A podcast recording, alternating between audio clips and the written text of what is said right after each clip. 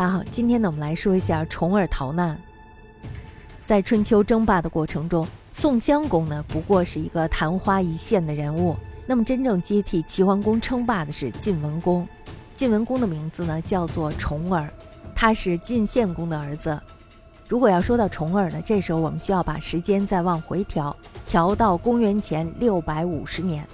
公元前六百五十年的时候，那时候易牙呢还没有怎么样。还没有干出什么离谱的事儿，而齐桓公呢也还活着。那么这个晋献公呢，他还没有死。晋献公他的夫人死了以后呢，他就把最宠爱的骊姬立为夫人。骊姬呢，他就想着要把自己的儿子奚齐立为太子，这是人之常情，是吧？于是呢，他就逼死了太子申生，并且呢，还要阴谋杀害比奚齐年长的公子重耳，还有就是夷吾。重耳还有夷吾呢，只得分别逃到国外去避难。这时候国内已经容不下他们了，他们只好逃出去。在晋献公死了以后呢，公子夷吾在秦穆公的帮助下，于周襄王二年，也就是公元前六百五十年的时候，回国当了国君。这就是晋惠公。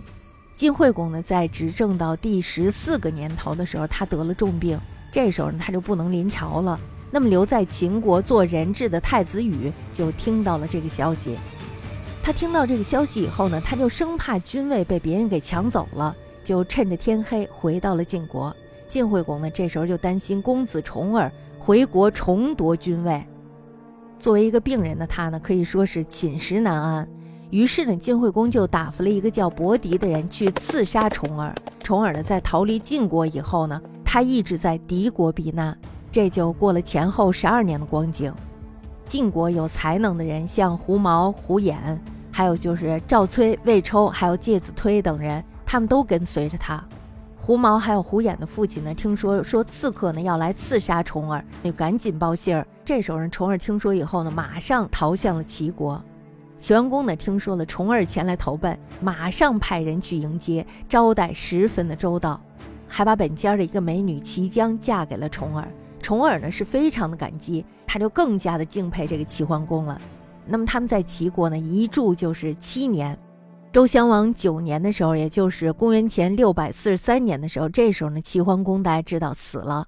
齐国的五个公子呢，开始争夺君位，国势是渐渐的衰落了下来。于是呢，重耳又逃到了曹国，后来呢，又转逃到了宋国。但是呢，这时候宋襄公是刚被楚国打败，大家知道那洪水战。所以呢，作为宋襄公来说，他想帮助重耳，可是呢，却也心有余而力不足。于是呢，他们又来到了楚国。楚成王呢，这时候非常的隆重的欢迎了重耳，而且呢，用招待国君的礼节招待了他。这时候呢，秦穆公他就听说重耳到了楚国，就派人来接。重耳知道秦国的力量是非常强大的，可以送他回国，便离开了楚国，来到了秦国。重耳到了秦国以后呢，秦穆公非常热情地招待了他，而且呢，还把女儿怀莹改嫁给了重耳。那么在周襄王十六年的时候，也就是公元前六百三十六年，秦国的大军呢，这时候护送着重耳到了秦国和晋国的边境黄河。秦穆公呢，派公子直带兵护送重耳过河，连着呢就顺便打下了晋国的几座城池。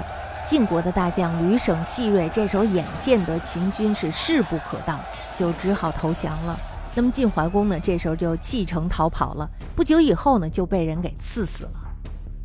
兵败如山倒，是吧？没了国以后，变成丧家犬了。那么晋国的文武大将呢，这时候就拥立了重耳为国君，成为了晋文公。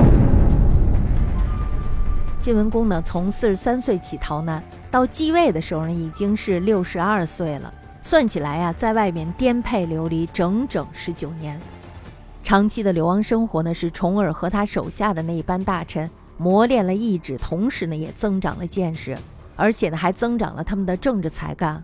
当重耳当了国君以后呢，他非常的注意整顿国内的政治，发展生产，安定人心。于是呢，晋国很快就强盛了起来。